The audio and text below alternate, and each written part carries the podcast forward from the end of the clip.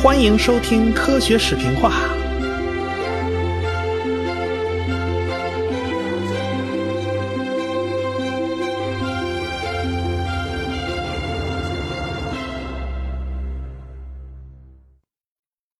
上文书说到啊，新拉马克主义很流行，特别是十九世纪末到二十世纪初的这些年。毕竟啊，这个理论充满正能量啊，大家可以通过自己的努力啊改变自己。我要强壮，就可以通过锻炼来变得更加强壮吗？而且不仅是自己这一代呀，啊，儿子闺女也受益啊，因为它是可以遗传的呀。拉马克主张，动物都是有高低贵贱之分的，有高等动物，也有低等动物。这低等动物啊，它都自觉自愿的争上游啊，逐渐呢，我们要往高等动物那边进化。这在当时啊，非常符合大家的胃口。毕竟那是一个弱肉强食的社会，社会刚刚进入了帝国主义阶段嘛，丛林法则也都比较流行啊。上一回我们也讲到啊，拉马克主义那光靠理论是不行的，那有没有证据呢？哎，这帮新拉马克主义者啊，还真做了一个试验。就法国生理学家叫塞奎，他就做了一个试验。这个试验是用豚鼠做的，就是先把这个一公一母这豚鼠的脑子给它搞坏了，然后看看繁殖以后后代会出现什么样的情况。果不其然啊。这个豚鼠的后代里边啊，就出现了癫痫。你看，你看，这不就是板上钉钉的证据吗？但是有人就认为这不对呀。这个人叫魏斯曼，他为什么觉得不对呢？因为他认为啊，弄坏了豚鼠的脑子以后，它产生了一些毒素，这些毒素进到子宫里边，伤害了豚鼠宝宝，所以这个豚鼠宝宝出生以后啊。有一些就出现了这种癫痫症状，但是这个试验并不能说明获得性遗传是对的，因为你不能排除其他原因呢。万一万一你弄坏脑子的时候产生了什么毒素，干扰了这个试验，那怎么办呢？所以这个试验不算数。哎，你要这么一说的话，那帮新拉马克主义者呀，他没词儿了。是啊，这的确没办法说明问题啊。那这个魏斯曼是何许人也呢？他是个德国人，他本来呢是研究实验动物学的，研究什么昆虫的变形啊，什么水螅的性细胞啊。但是他后来他眼睛出问题了，他没有办法看显微镜了，因此他才转过头来搞理论研究。正好啊，达尔文的《物种起源》这本书当时正在大热啊，那是热门的畅销书哎。而且还出了德文版，所以呢，他就开始研究进化论。达尔文的理论他是很了解的。这个魏斯曼他非常喜欢自然选择学说，他觉得啊，这话说的太对。自然选择理论呐，虽然看上去冷冰冰的，但是讲的很有道理啊。生物的演化是没有方向的，适应环境的就能生存下来，不适应的就被淘汰嘛。那自然环境就是个大过滤器嘛。当然，他早先呢，他也是接受这个获得性遗传理论的。毕竟那年头大家都认为啊，这个东西有道理，连达尔文自己呀，也必须给这个理论保留一席之地。但是没多久，这个魏斯曼就一百八十度大转弯，他完全抛弃了获得性遗传的理论，因为他做了一个实验。实验摆在面前啊，那不认账不行啊。那么，这个魏斯曼做了一个什么实验呢？他首先找来一公一母两只老鼠啊，先把他俩那尾巴咔咔给截断了。这两个秃尾巴老鼠啊，生孩子，哎，我们就看看这孩子里边有没有尾巴断掉的，或者尾巴很短的那种。假如有，那么就说明。获得性遗传的确存在，结果下了一窝小老鼠啊，这小老鼠尾巴都是好好的，都没有谁的老老鼠尾巴特别短吗？那好在啊，这老鼠生孩子特别快呀。俗话说得好啊，一公一母啊，一年二百五嘛，那就让这俩秃尾巴老鼠呢玩命下崽儿了。这魏斯曼呢，就就折腾这老鼠啊，他一连折腾了二十二代老鼠，他没发现哪个尾巴是折断的，或者哪个尾巴短一截这都没发现。魏斯曼那都是拿尺子仔细量的，啊，看看有没有哪只老鼠尾巴短的不正常。后来看了看，好像都没有。看来啊，这个损伤啊是不能够遗传的。那那帮子新拉马克主义者都不干了。他们就开始咬文嚼字啊啊！首先，这个获得性遗传那就是用进废退啊。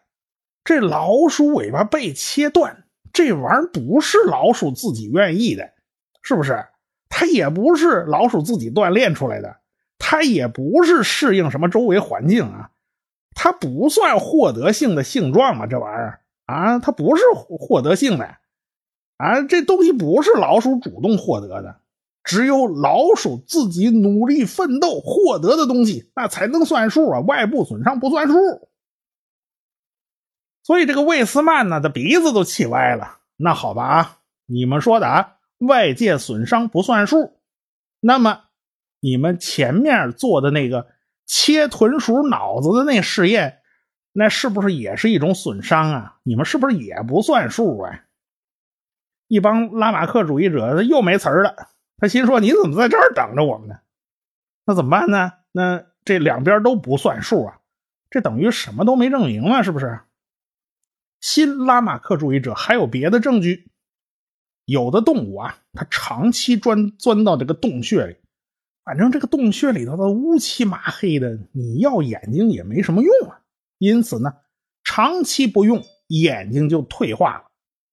父亲这一代退化了。”啊，遗传给儿子，他儿子这天生他生出来那眼睛就是已经退化了的，那遗传嘛。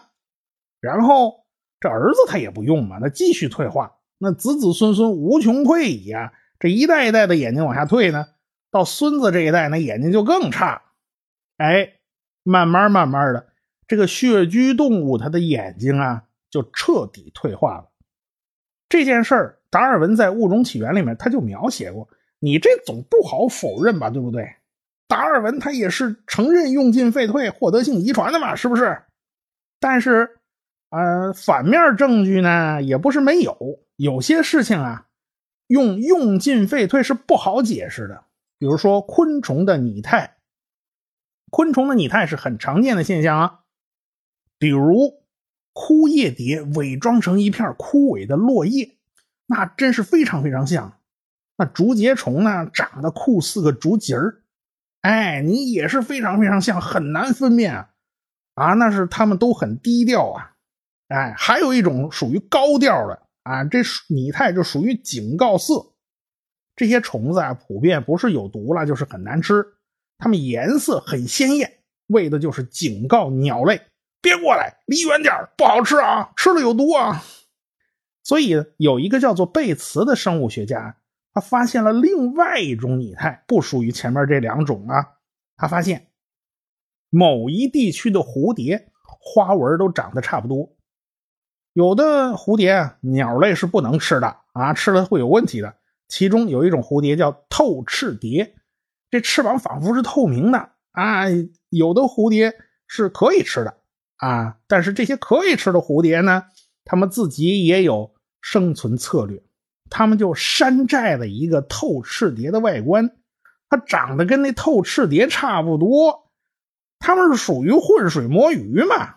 他们就通过冒充透翅蝶，哎，反正这个透翅蝶鸟类不吃，哎，就从鸟类的这个眼皮底下就混过去了，所以他们就有效的保存了自己。但是一个问题就来了：假如用进废退学说是成立的。你说吧，这个蝴蝶要做出什么样的努力，它能改变翅膀的颜色呢？哎，你呀，天天锻炼肌肉，你天天跑步，你天天举杠铃，是可以使你的肌肉变得很发达、很强壮的，这倒都还说得过去。你说吧，这个蝴蝶该如何努力来改变翅膀颜色呢？它使劲呢，它奋斗啊，他憋足了劲，他也改不了这色儿啊。所以说呢，在这一点上，用进废退是根本说不通的。相反，这一切用自然选择就很容易说通。哎，碰巧长得像透翅蝶的那个，它恰好骗过了人家鸟嘛，就从人家鸟嘴里面就跑出来了嘛。然后这种蝴蝶它有机会产卵下崽儿，那些长得不像透翅蝶的，都被那鸟吃了，它就没有能够留下后代。这样双方后代的这个数量它就有差距了吗？这就是自然选择吗？假以时日，哎，留下的就是那些长得越来越像透翅蝶的这个蝴蝶了。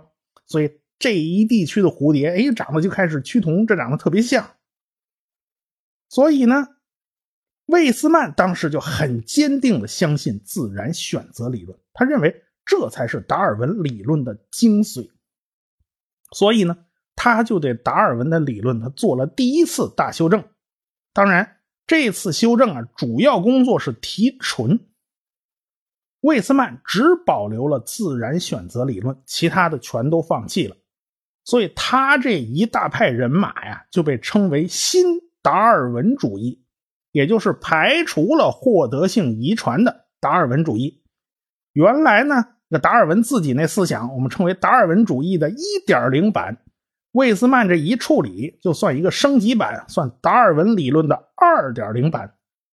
达尔文的理论后边还要面临一次大升级和无数个小补丁，哎，这是后话，暂且按下不表。魏斯曼是德国人呐，德国在当时已经崛起为一个强大的工业化国家，有两样东西特别厉害，一个是化学工业，一个是光学仪器。到现在呀，这德国光学仪器那还是出了名的厉害。比如说蔡司啊、莱卡，这都是名牌。日本的光学还是跟德国人学呢。不过这师徒俩到底现在谁厉害，这这这就不好说了。哎，德国当时制造的显微镜很厉害，能放大到一千倍。后来再接再厉。把这放大倍数就推到了两千五百倍，几乎是光学显微镜的极限。即便有了好的显微镜，但是当时看细胞内部的结构的时候，它仍然看不清楚，因为它们几乎都是透明的。你隐隐约约看到有东西，但是看的不太清楚。德国当时啊，染料工业也很发达，这就为研究细胞带来了便利。有人就开始用各种各样的染料啊，给细胞上色。一八五八年，德国科学家弗莱明就用一种染布的这种洋红色染料啊，就给滴进去，我试试看。哎，这个细胞核果然要比细胞质的颜色深一些。哎，这结构我就能看得清楚了，我能区分开喽。到了一八六五年，大家就发现另外一种染料效果更好。这种染料叫做苏木精，哎，现在有了这种很好的染料，现在啊，科学家手里有两样利器，一样是高分辨率的显微镜，一样是优质的染料。一八七九年，弗莱明就观察到了细胞是怎么分裂，他就发现啊，分裂过程里边，细胞核里面的一些小颗粒啊、丝状物啊，都浓缩到一起了。形成一定数量、一定形状的这种条状物，哎，这种细丝状的物质啊，能被染色看得很清楚，哎，所以这些东西纵向裂开，然后分别移向两个子细胞，这就分解开了啊，哎，他看到了这个过程，这是一八七九年，到了一八八二年，弗莱明就详细描述了有丝分裂的过程，他发现每个物种的细胞中。都有数量稳定的染色体，染色体这个名字在当时还不是正式名称，正式成为一个名称要到一八八三年了，就是转过年来了。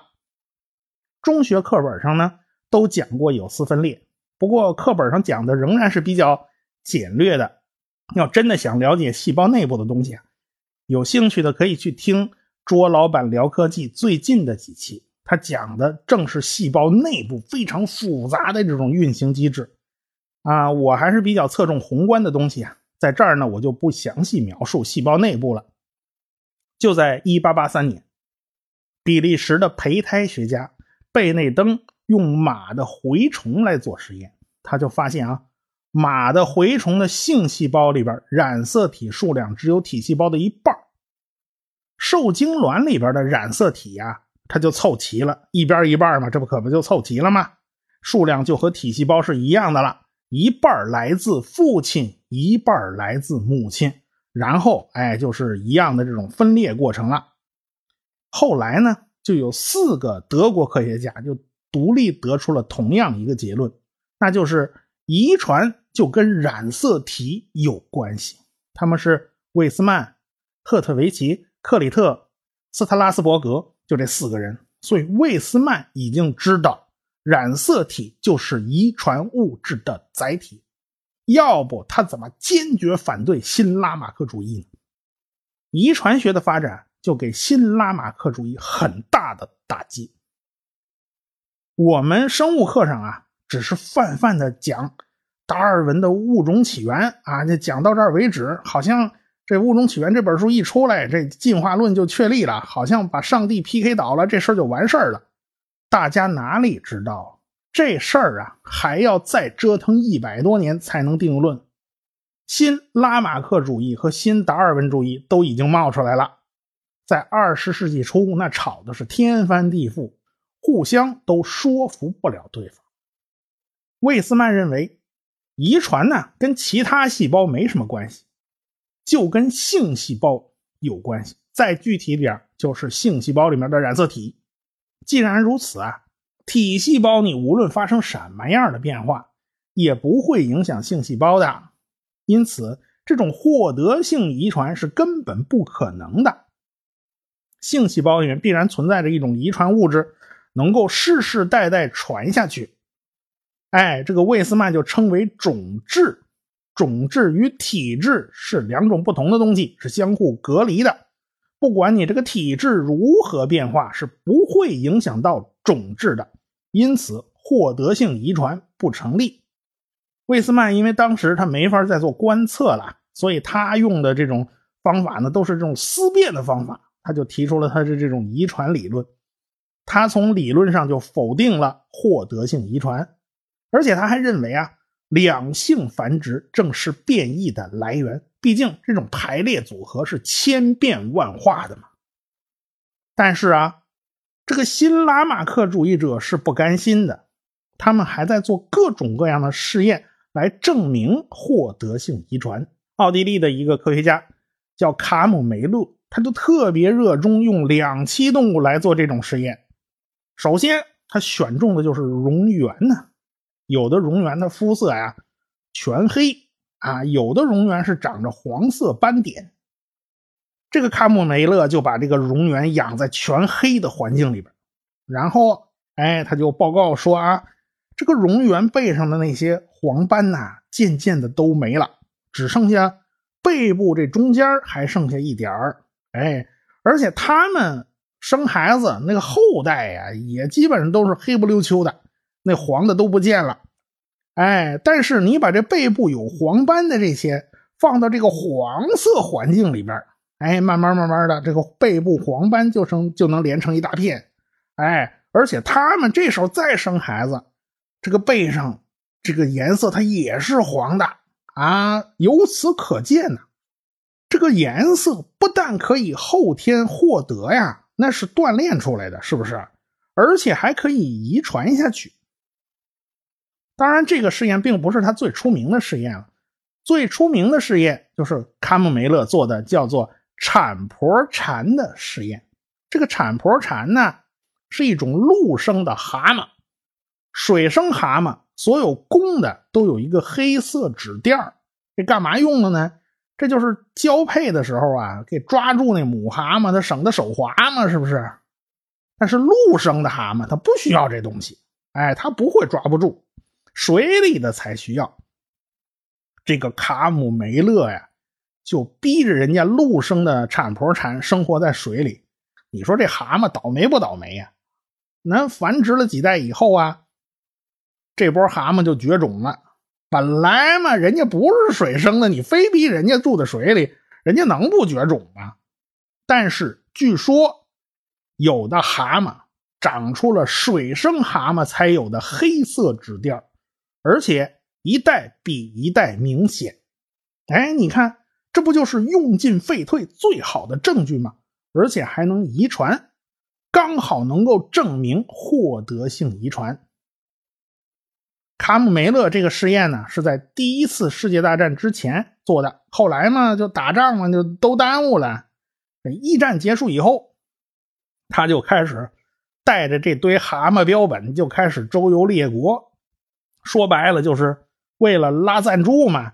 这没有钱是万万不能的呀！这养蛤蟆他也得花钱，不是？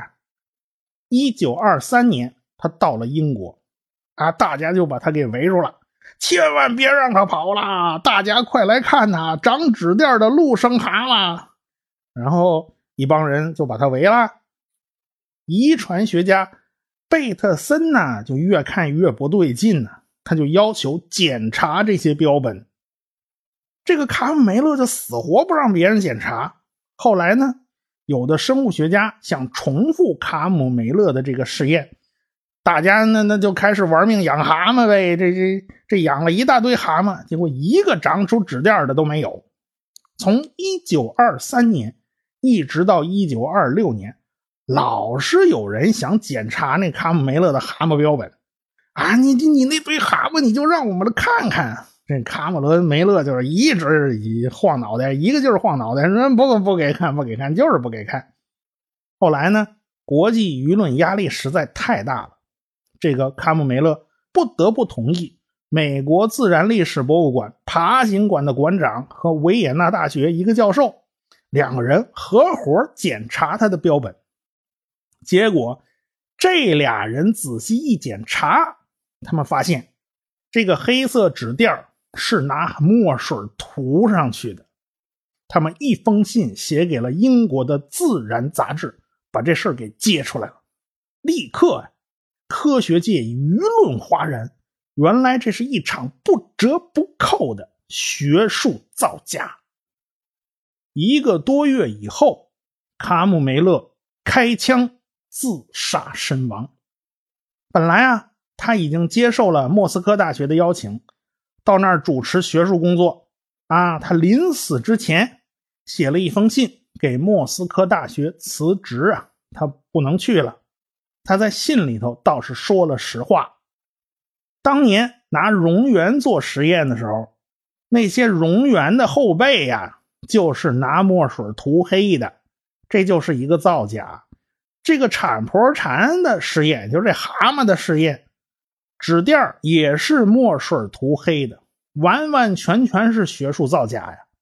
但是这个卡梅勒呀，他也喊冤叫屈啊！为什么呢？他说不是他自己干的，是有人干了骗他，他也是受害者。反正最后人一死嘛，一一了百了了啊，他一死了之了嘛，也没有人知道究竟是别人害他呢。还是他自己造假，把自己给害了。不过他这一死啊，无形之中把一场大劫难就推后了十年。那一场劫难呢，死的可就不是一个人、两个人了，那是科学界的一场浩劫。欲知后事如何，且听下回分解。咱们下回再说。